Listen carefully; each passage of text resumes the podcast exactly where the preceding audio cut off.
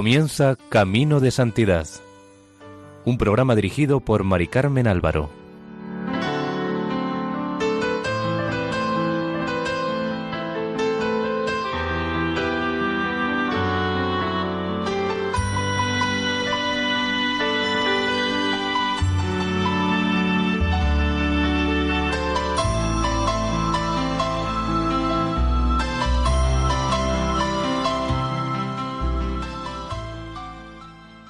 Sean bienvenidos al programa Camino de Santidad, un programa realizado por el equipo de Radio María en Castellón Nuestra Señora del Lledó.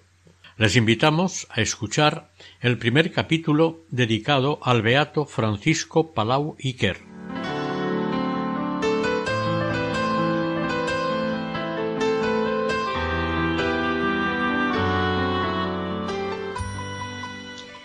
El beato Francisco Palau Iker Nació en Aitona, provincia de Lérida, el 29 de diciembre de 1811, en plena guerra de la independencia contra el invasor francés. Fueron sus padres Francisco Palau Ñarnau y Antonia Quer Esteve buenos cristianos y labradores. Fue bautizado el mismo día de su nacimiento y, según consta en el archivo de la parroquia de Aitona, tenía cinco años, tres meses y trece días cuando recibió de manos del obispo de la diócesis don Manuel del Villar el sacramento de la confirmación el 11 de abril de 1817. El ambiente moral que se respiraba en el hogar de la familia Palau y Kerr era piadoso, y después de las faenas del día, por la noche se reunía toda la familia para rezar el rosario. Francisco era el más entusiasta de esta devoción, llevando el coro en el rezo. Asimismo, era muy asiduo y perseverante en asistir a la parroquia, no faltando a ninguna función que se celebrase. Con frecuencia animaba y atraía a sus compañeros a ir a la iglesia. Desde muy pronto tuvo gran inclinación por el estudio, por lo que sus padres le hicieron ir a la escuela del pueblo, donde cursó los primeros estudios. El maestro se dio cuenta de las aptitudes y talento del chico y se lo comunicó a sus padres, pidiéndoles que le dieran facilidades para cursar estudios mayores. Sobre los catorce años se planteó hacia dónde orientar su futuro, qué oficio elegir o qué carrera escoger. Francisco pedía a Dios con todo su corazón que se dignase encaminarle hacia su servicio y guiase sus pasos. La divina providencia atendió sus ruegos y encaminó sus pasos hacia el seminario. Como este paso no era cualquier cosa, se lo expuso a sus padres, quienes no se extrañaron, ya que conocían sus inclinaciones. Pero prudentes como eran, quisieron consultar con el párroco, que era hijo del pueblo y excelente sacerdote. Este aprobó los deseos del joven y animó a los padres a que dieran su total conformidad. Hicieron los oportunos trámites para que Francisco pudiera entrar en el seminario conciliar de Lérida, confiando en que los sacrificios que por él se imponían sus padres redundarían en su aprovechamiento para mayor gloria de Dios y servicio y utilidad de la Iglesia. Entró en el seminario a primeros de septiembre de 1825. Cursó el primer año de latín a plena satisfacción de sus profesores, pero en la casa con la numerosa familia que eran, más las guerras pasadas, la de la independencia y las de independencia de los países sudamericanos, los recursos empezaron a fallar, por lo que Francisco, ante el temor de no poder seguir en el seminario por cuestiones económicas y ver frustrados sus estudios y por tanto su vocación, en el segundo curso de latinidad hizo oposiciones para una beca, la cual ganó y mantuvo durante todos los años que estuvo en el seminario. Francisco era muy devoto del Santísimo Sacramento del altar. En los ratos que pasaba en oración en presencia de Jesús Eucaristía, le abría su corazón al Señor de sus amores. Allí fue donde se sintió llamado por el Señor para abrazar otro estado de vida más austera que la de sacerdote secular y conseguir una mayor perfección evangélica, cual es la del religioso que vive en el claustro. Antes de manifestar algo de esto a sus directores del seminario, lo consultó con sus padres, quienes no tomaron a bien que su hijo cambiara de parecer y quisiera irse a un convento. Los superiores del seminario quisieron retenerlo, pero él se sentía inclinado a ingresar en la orden de los carmelitas descalzos le suplicó a la Santísima Virgen que le allanase las dificultades que le iban saliendo al paso y con la misma intención le hizo una novena al profeta San Elías. Al llegar al último día, el cielo quiso tranquilizarlo, dándole a comprender la orden a la que debía pertenecer, pues San Elías extendió su capa y le cobijó en ella, según se lee en una vida sobre el padre Palau escrita por alguno de sus discípulos. Con esta señal visible ya no tuvo ninguna duda. Después de varias tentativas para convencer a sus padres, por fin le dieron el permiso, y se presentó en el convento de los padres carmelitas descalzos de Lérida, donde seguramente ya lo esperaban, ya que no es probable que se despidiera del seminario perdiendo su beca e interrumpiendo su carrera eclesiástica sin saber antes que sería admitido en el Carmelo. En este convento hizo el postulantado. Los superiores del colegio de Lérida, satisfechos de las buenas disposiciones que veían en el joven postulante, lo enviaron a hacer el noviciado a Barcelona, donde llegó el 21 de octubre de 1832. Francisco entró en el noviciado en unos momentos convulsos para España. Las órdenes religiosas eran perseguidas, los sacerdotes, frailes y monjas asesinados. El ambiente que le tocó vivir a nuestro santo y las circunstancias que le rodearon, la atmósfera social, política y religiosa que lo envolvía, fueron conformando su carácter y su manera de ser y de vivir. La Iglesia, la Orden y España serán los tres grandes amores del padre Palau y por los que se sacrificará durante toda su vida.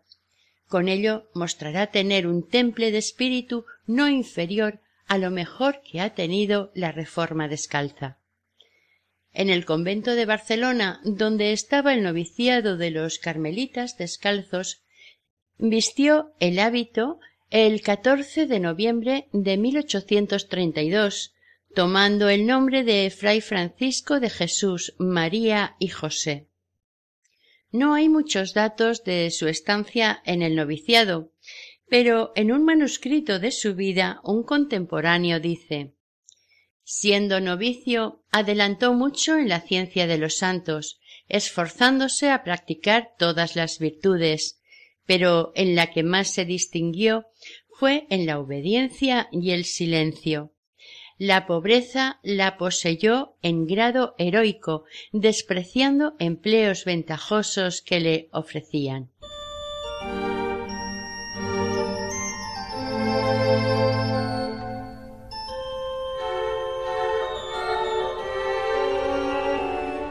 La vida del carmelita era muy dura, austera, en el refectorio no usaban manteles, eran suplidos por la mitad de la servilleta. Comían de vigilia todo el año, no probando la carne. Cuando salían, por cualquier necesidad del convento, e iban a parar a algunas casas, esto resultaba un problema, por lo que el general de España pidió permiso al Papa y éste autorizó comerla fuera. Luego este permiso se volvió a quitar. Los ayunos duraban desde el 14 de septiembre hasta Pascua de Resurrección, y además se ayunaba todos los viernes y vigilias del año y por costumbre los sábados, por todo lo cual los carmelitas ayunaban unos nueve meses al año. El superior dispensaba un ayuno o dos por mes a los jóvenes y como uno por semana a los padres. Esto, dicho, no es más que una muestra del ascetismo que practicaban, ya que sería muy largo el relatar todos los sacrificios que hacían diariamente. Una vida ascética tan perfecta era preciso que diera muchos frutos saludables en la mayoría de quienes la seguían. Así encontró el joven novicio fray Francisco el estado de observancia de la vida regular y perfección religiosa al entrar en el noviciado. Esto a pesar de la pequeña brecha que en la santa observancia, debido a los tiempos adversos de guerras y especialmente del trienio revolucionario y liberal del año veinte al veintitrés, se habían abierto en la comunidad, por lo que se ve en libros y manuscritos de aquellos tiempos, algunos religiosos fueron contagiados de constitucionalismo y de ahí derivaron disputas un tanto agrias entre ellos sobre asuntos de política, con lo cual la observancia disminuyó en algunos aspectos. A pesar de lo infortunado, de lo hostil de los tiempos, nada hizo mella en el ánimo del joven novicio que le impidiera seguir adelante. Era necesario tener una fe muy arraigada, una confianza plena en la divina providencia y gran firmeza en la vocación religiosa para hacer sus votos solemnes en aquellas circunstancias, aunque veía a otros vacilar y volverse atrás, él decidió seguir adelante. Cuenta el propio santo. Cuando hice mi profesión religiosa a 15 de noviembre de 1833, la revolución tenía en su mano la tea incendiaria para abrasar todos los establecimientos religiosos y el temible puñal para asesinar a los individuos en ellos refugiados.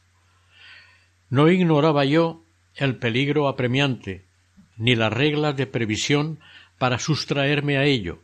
No obstante, me comprometí con votos solemnes a un Estado, en el cual creía poder practicar su regla hasta la muerte, independientemente de todo humano acontecimiento. Para vivir en el Carmen sólo necesitaba una cosa, la vocación. Bien persuadido estaba de ello, y también de que para vivir como ermitaño, como solitario o anacoreta, no necesitaba de edificios, que iban pronto a desplomarse, ni me eran indispensables las montañas del pueblo español, pues creía hallar en toda la extensión de la tierra bastantes grutas y cavernas para fijar en ella mi morada.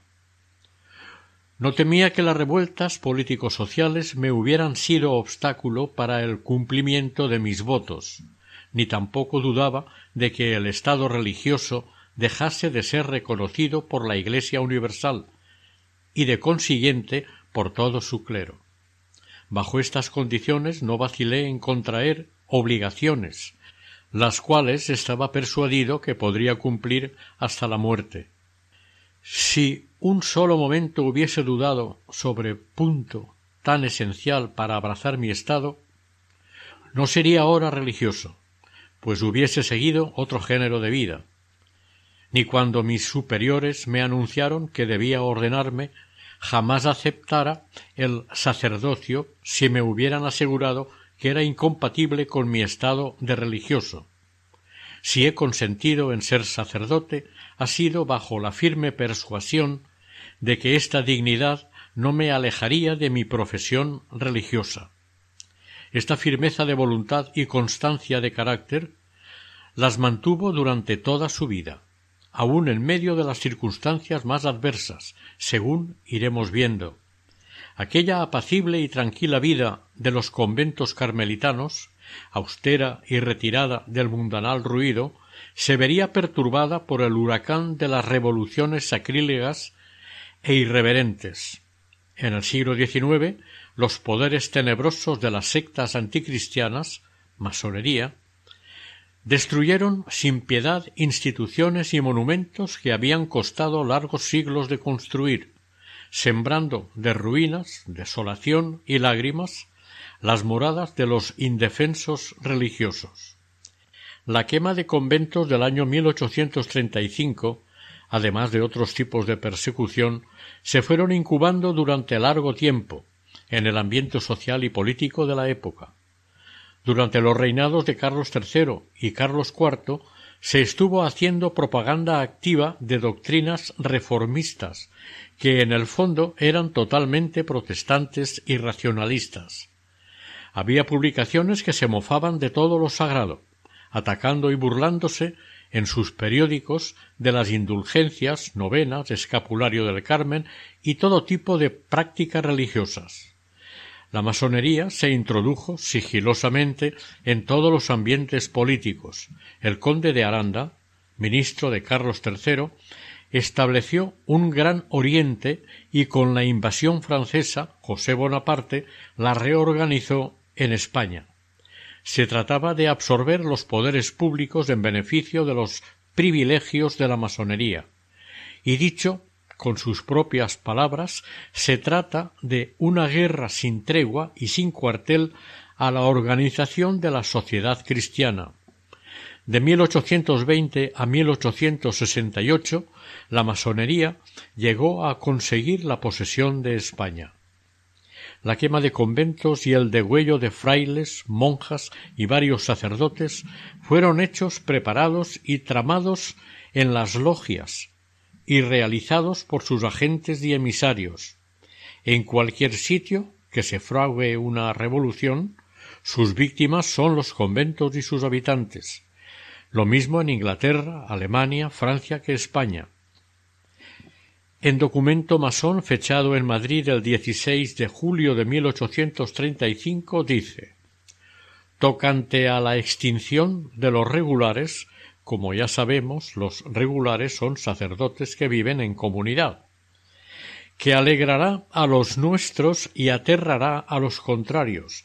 Debemos advertir que sea completa y que para ello se envíen a diferentes puntos las diferentes bandas de carbonarios, que son pagados con el dinero de nuestras sociedades, para que incendien los conventos y asesinen a los religiosos que se les designaren. Las medidas que ordena este documento fueron ejecutadas al pie de la letra. En esos años y por diversa medida tomada por el gobierno, fueron suprimidos 980 conventos. La Compañía de Jesús fue suprimida totalmente y detrás fueron las órdenes monacales.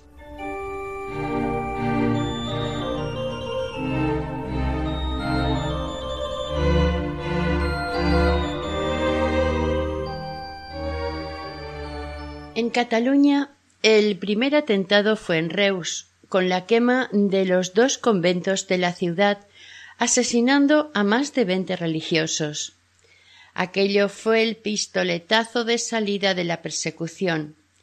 Las autoridades no hacían nada por contener al populacho y por otra parte daban seguridad a los superiores de que no temieran nada con lo cual, confiados los frailes en la seguridad que las autoridades les habían dado, fueron ardiendo los conventos uno tras otro.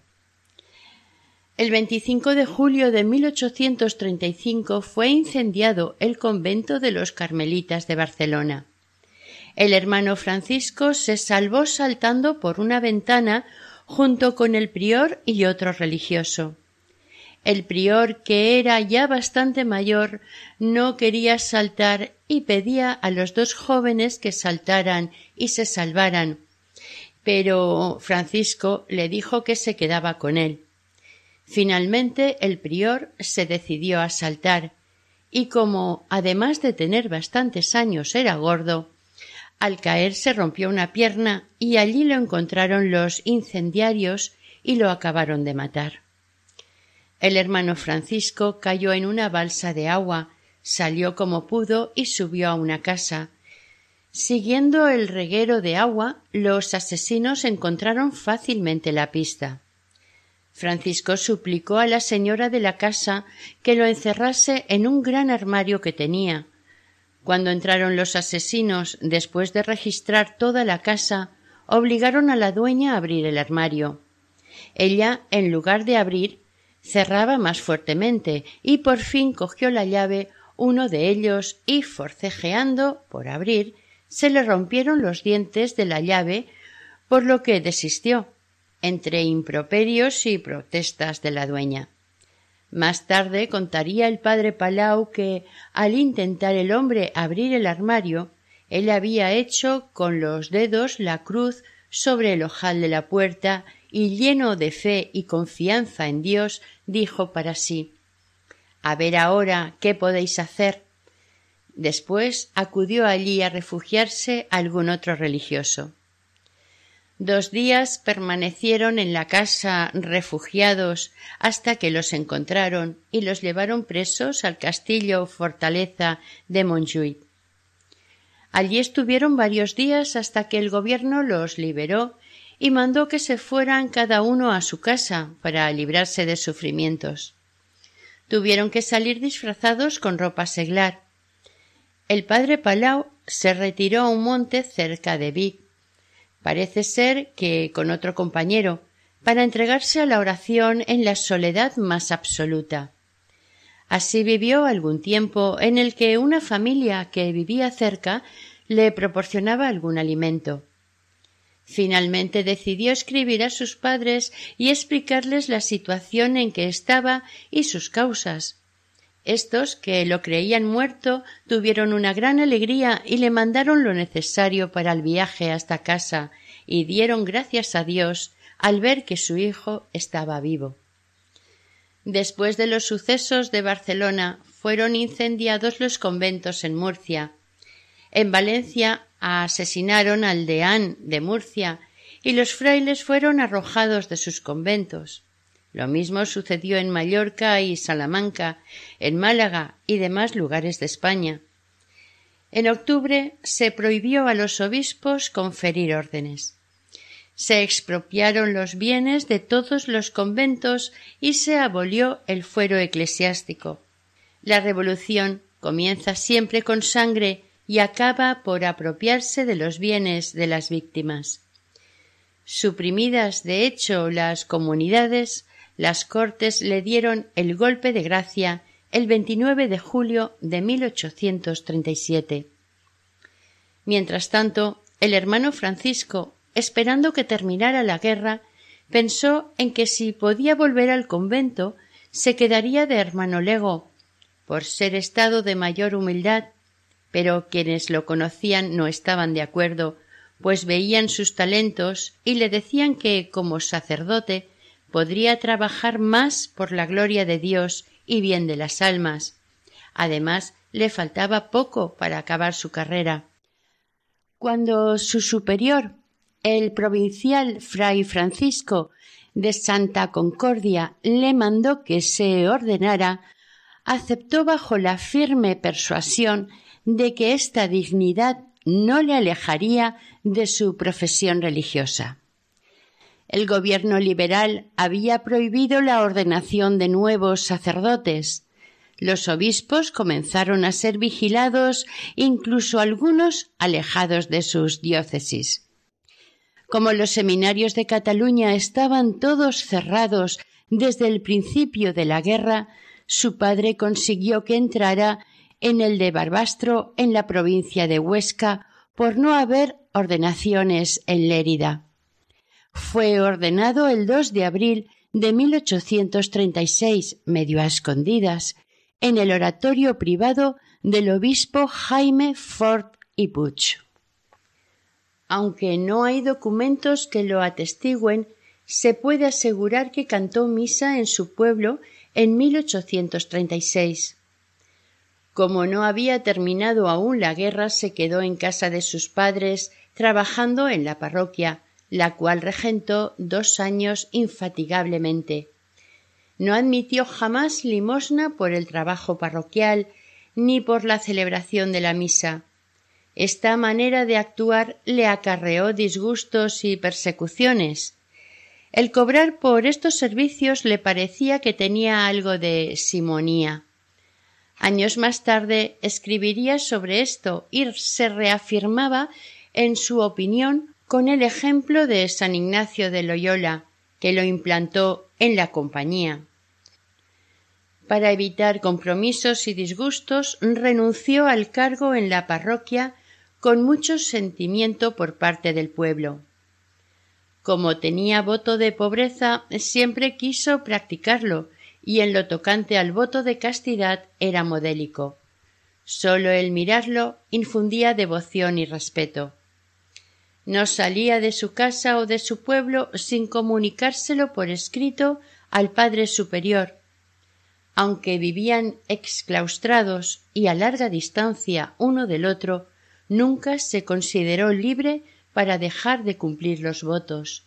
Y así vivió y murió como si hubiese estado en el convento llevando siempre vida de penitente. Su comida era pobre, andaba descalzo o con sandalias y cuando usaba la sotana llevaba debajo el hábito. Pidió a su padre le dejara vivir en una finca que tenía a un kilómetro del pueblo para hacer vida de oración y penitencia. Su padre se la dejó y fray Francisco, al pie de unas rocas, levantó un muro y se hizo una habitación. En uno de los lados había un manantial, de modo que sin salir afuera podía servirse del agua. En esta cueva puso una puerta y dos ventanas con rejas de hierro que le servían de noche cuando iba la gente a visitarlo para confesarse o hablar con él. Además de la gente de Aitona, iban desde pueblos y lugares distantes. Los que le trataban salían cambiados de su conversación espiritual. Uno de sus contemporáneos contó que fueron a visitarle de noche y al querer llamarlo oyeron dentro de la cueva un ruido infernal luchaba contra el demonio, al que llenó de golpes y pidiendo auxilio a la Santísima Virgen se vio libre de su enemigo. Los que fueron a verlo oyeron que el padre hablaba, pero al estar encerrado no entendían lo que decía. Al parecer esto sucedía muchas noches.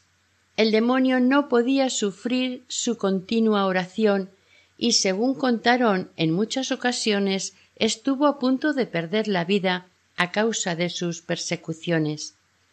Esto llegó a oídos de altas instancias y algunas veces tuvo que presentarse por obediencia ante algunas personas influyentes, tocándole defenderse fuertemente. Así y todo, le prohibieron celebrar misa, lo cual aceptó con espíritu humilde.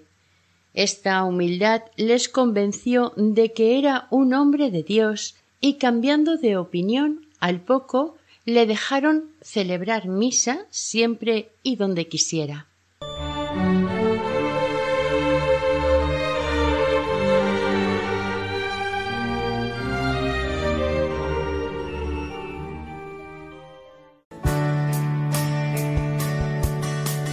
Id al mundo entero y anunciad el Evangelio a toda la creación, dijo Jesús a sus discípulos.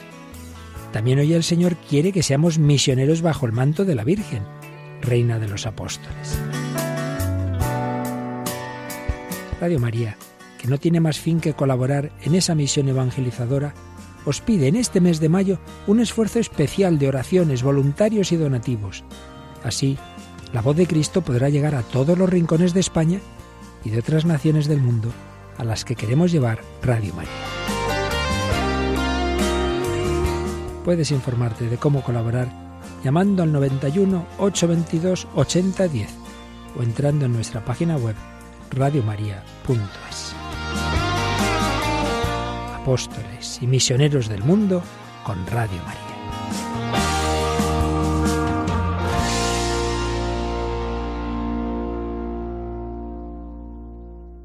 Durante los tres años que más o menos estuvo en Aitona, trabajó para cambiar las costumbres del pueblo. Cuando tenía permiso para celebrar, iba al pueblo para celebrar los oficios divinos solemnemente, predicaba la palabra y daba conferencias a grandes y pequeños. Además, oía en confesión a las mujeres, ya que a éstas no les permitía ir a su cueva.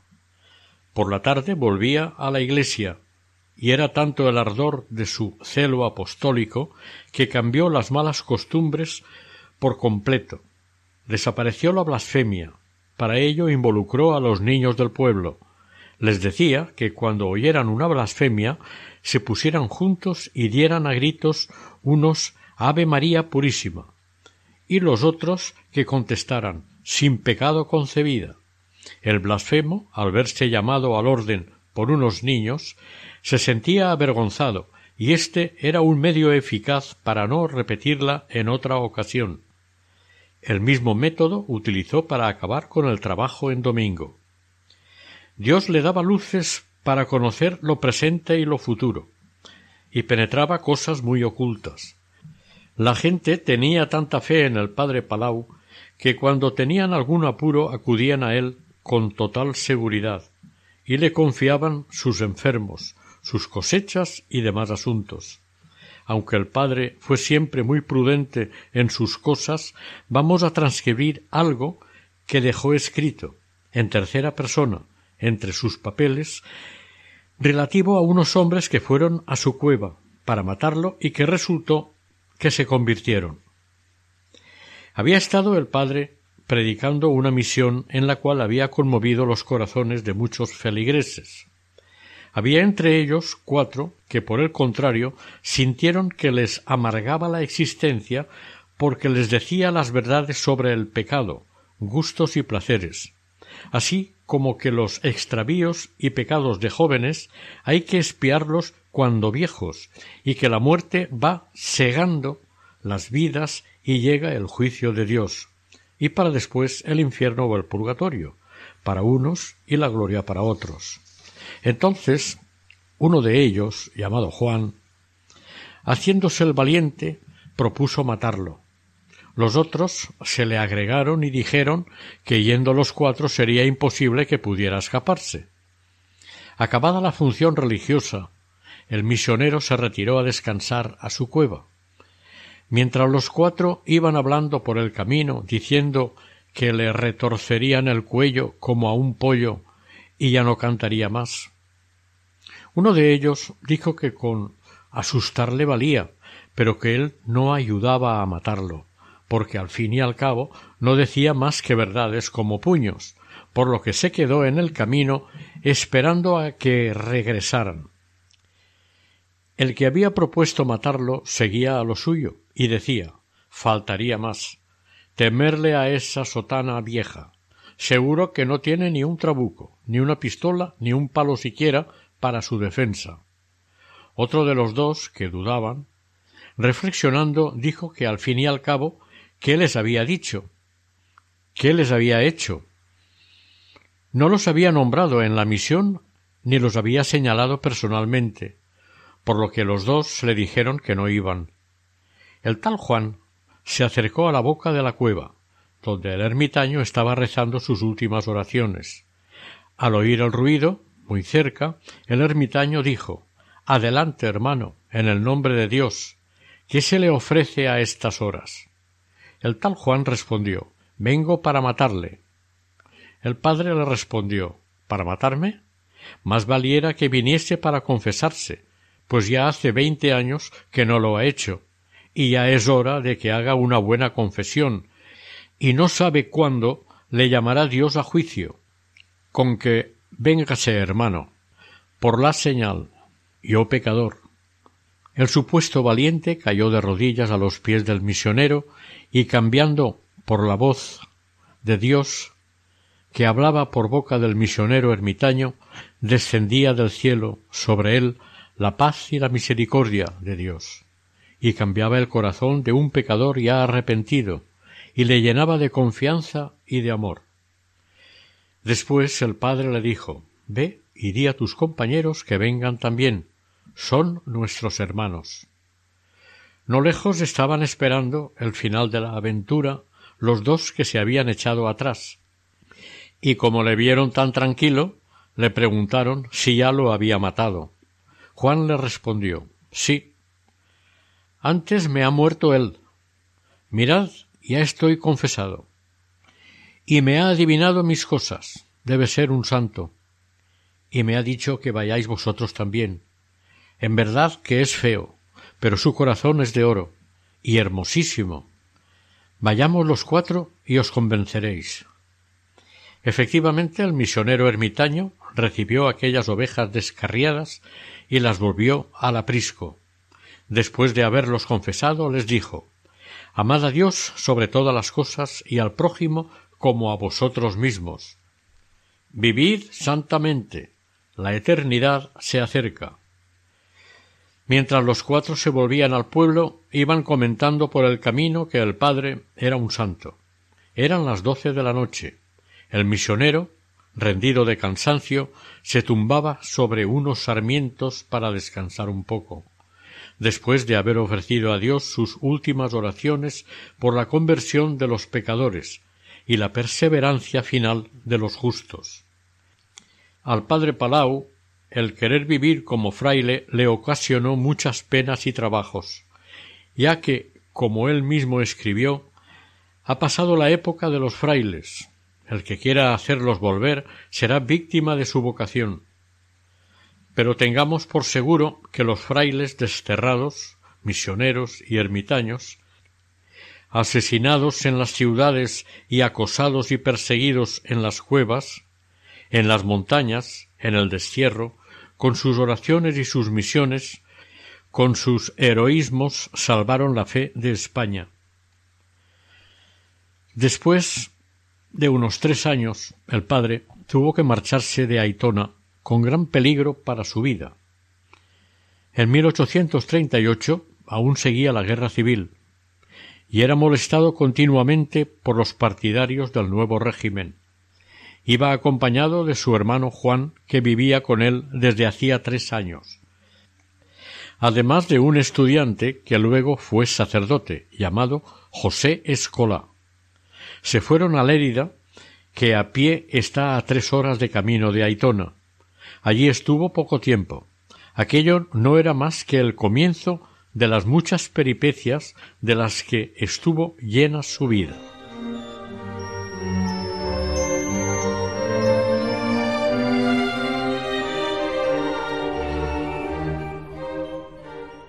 Durante la guerra civil que siguió la muerte de Fernando VII, el nuncio del Papa fue expulsado de España, gran número de obispos desterrados de sus diócesis y un grandísimo número de sacerdotes y religiosos tuvieron que pasar la frontera para salvarse de la furia de los enemigos de Dios. El padre Palau, con su hermano y amigo, fueron a refugiarse a Berga, que estaba en poder de los carlistas. Allí se había refugiado también el canónigo de la Catedral de Tarragona, don José Caixal, quien lo recibió con los brazos abiertos y le dio permiso para desempeñar toda la misión apostólica que quisiera. Trabajaba de día y de noche predicando, confesando, auxiliando a los moribundos y confortando con la religión a todos los infortunados que sufrían.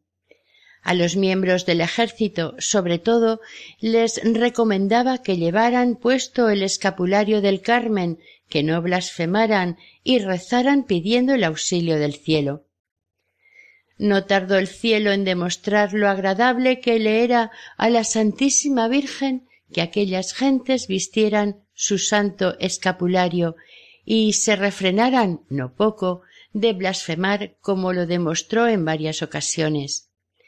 Un día, en plena batalla en la que había varios miles de combatientes, un oficial recibió un balazo a cincuenta pasos de distancia. El golpe de la bala lo derribó en tierra y, sin embargo, por llevar el escapulario no le hizo ningún daño.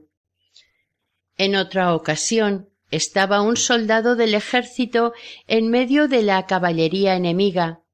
Tomó en sus manos el escapulario de la Virgen y lleno de fe la invocó en su favor y quedó oculto e invisible a sus enemigos. Como estos casos sucedieron varios más. Ahora contaremos una anécdota que el mismo padre Palau publicó en su periódico El Ermitaño.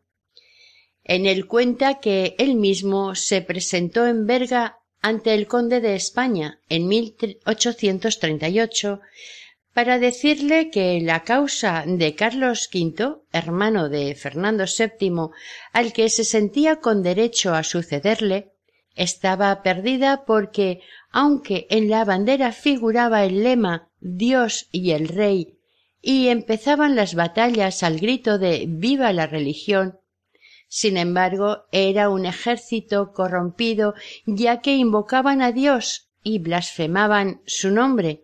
No tenían a favor de su bandera a Dios porque no eran buenos cristianos. El demonio les aborrecía porque gritaban viva la religión, por lo que tenían en su contra tanto a Dios como al infierno.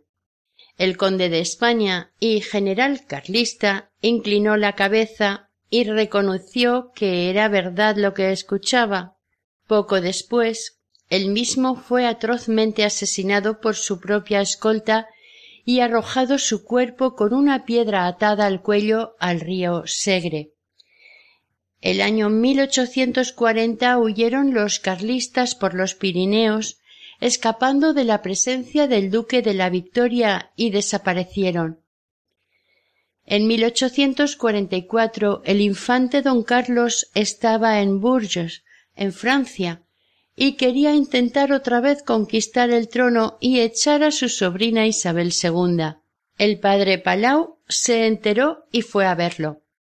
Entre otras cosas le dijo que no lo intentara, que perdería otra vez, que los soldados de los que disponía eran blasfemos como los enemigos, que para que pudiera ganar era indispensable que sus guerreros fueran tan buenos cristianos como los de la primitiva Iglesia, y no eran así. Un ejército corrompido no puede ser ante el Dios de los ejércitos instrumento de su gloria. Y añadió Y si sin orden especial de Dios os lanzáis al combate, sois responsable de la sangre humana que se derrame.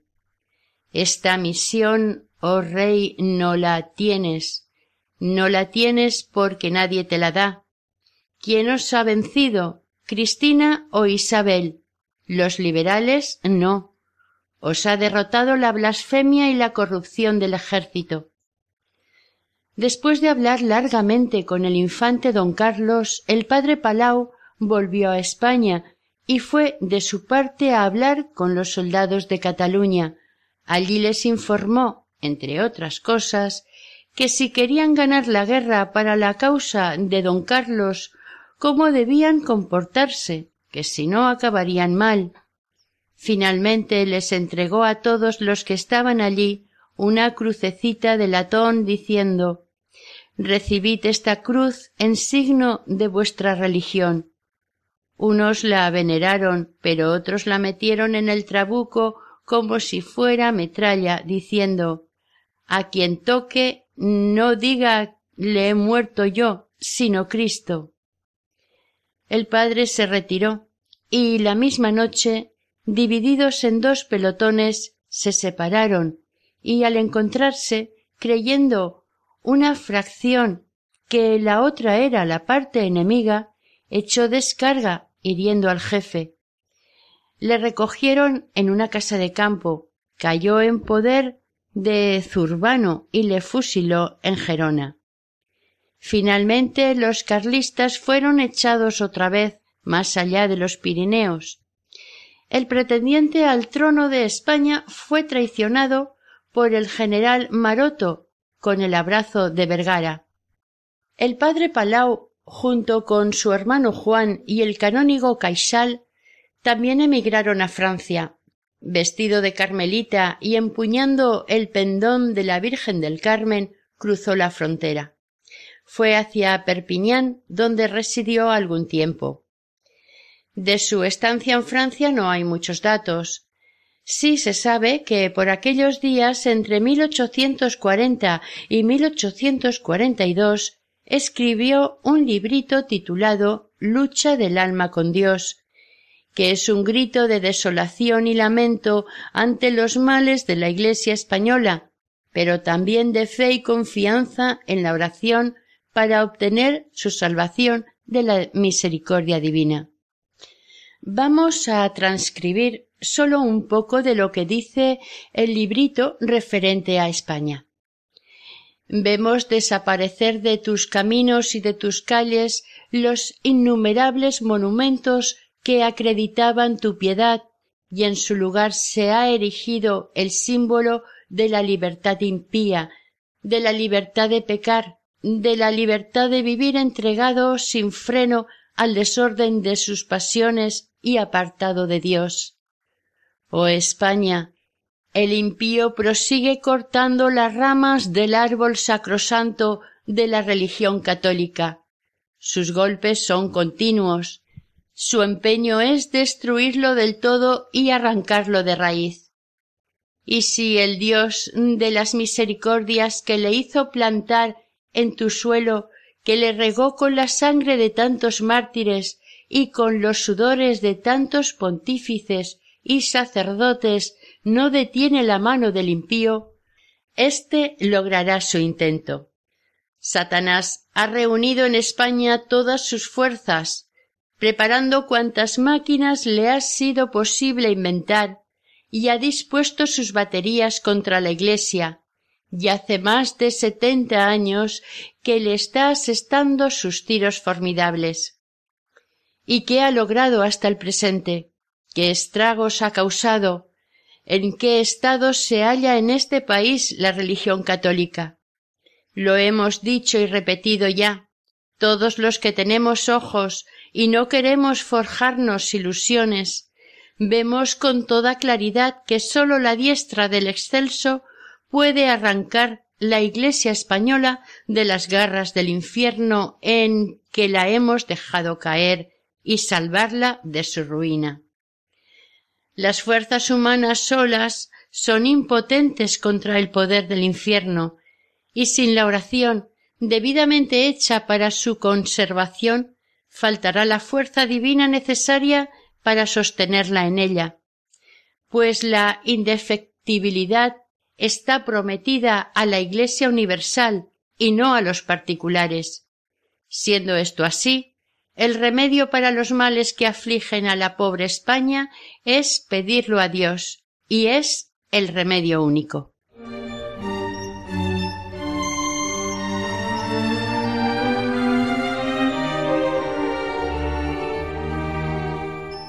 Con más razón, si cabe, que el profeta Jeremías, el padre Palau lloraba con todos los buenos españoles las ruinas materiales y morales de su iglesia y de su patria, antes tan gloriosa y ahora ambas tan infortunadas. Sigue. Perdonad, Señor, perdonad a vuestro pueblo. Salvadnos, Señor, que perecemos. El Señor espera a que la Iglesia le dé gritos diciendo Levantaos, ¿por qué dormís, Señor? Libradnos por la gloria de vuestro santo nombre. Espera a que le pidamos esta gracia debidamente. ¿Quién me diera el poder escribir esta gran verdad con caracteres tan abultados que los pudieran leer y entender tantas almas como en España creen poseer el espíritu de oración. La Iglesia en España camina precipitadamente a su exterminio, y sólo la oración puede salvarla. Sí, sólo la oración puede salvar del naufragio la Iglesia española. Con este pensamiento en su cabeza y con estos abrasados deseos en su corazón, escribía Oh, quién me diera poder aliviar las angustias de la Iglesia, aunque fuera con mi propia sangre. Cuán gustoso la daría. Esta es la única pena que me aflige. Su oración en Perpiñán era con este fin, y muchas veces con lágrimas en los ojos, en todo este tiempo, un par de años, comió sólo una vez al día entre las cuatro y las cinco de la tarde. Su comida consistía en pan y hierbas sin cocer, algunas legumbres que, a veces, cocían y condimentaban sólo con sal. A su vida de oración y penitencia añadía la vida apostólica. Por aquel entonces parece ser que compró un pequeño terreno en San Pablo de Fenouillet, que se encontraba en un bosque para cultivar las tierras y aislarse en alguna cueva. Algunos jóvenes se le agregaron para hacer vida de penitencia y de oración. En uno de sus manuscritos el padre cuenta cómo aquí también trataron de asesinarlo por causa de la religión se encontraba escondido dentro de la cueva, y entraron en ella tres asesinos. El jefe estaba fuera. Sabían ellos que estaba dentro, pero el padre se retiró en un rincón algo oscuro. Se arrodilló preparándose para su última hora, tan deseada. Cuenta el padre. Al entrar los facinerosos, vi delante de ellos a mi señora, que entró primero, Llevaba el mismo velo de otras veces, muy fino y blanco. Se me puso al lado izquierdo, de pie. Levantó sus ojos y me miró. Le acompañaban dos jóvenes. Uno de ellos era el príncipe de la iglesia, el arcángel San Miguel. Y dirigiéndose a éste, la madre de Jesús, oí claramente estas palabras Quita de ahí esos sacrílegos. Volvióme a mirar y se sonrió, pero nada me dijo, y estuvo allí media hora con los asesinos hasta que se fueron.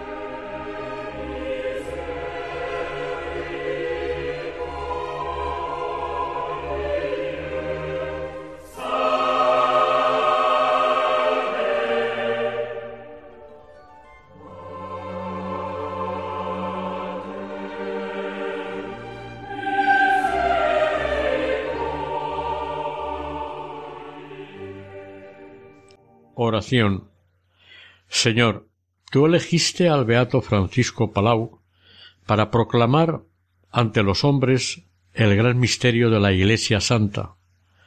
Vivió entregado al servicio de los hermanos, extendiendo entre los hombres el mensaje del Evangelio y promoviendo entre ellos la conciencia viva de su participación en el cuerpo místico de Cristo. Te pedimos, Señor, que su glorificación por la Iglesia sirva para que todos los hombres se sientan cada vez más unidos en el único pueblo de Dios. Concédenos también, por su intercesión, la gracia especial que ahora te pedimos. Amén.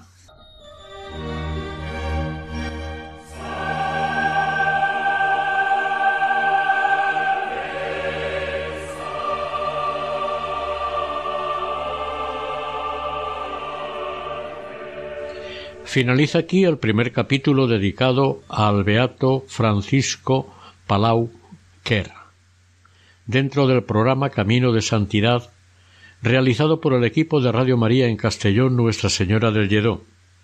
Deseamos y esperamos que el Señor y la Virgen nos bendigan.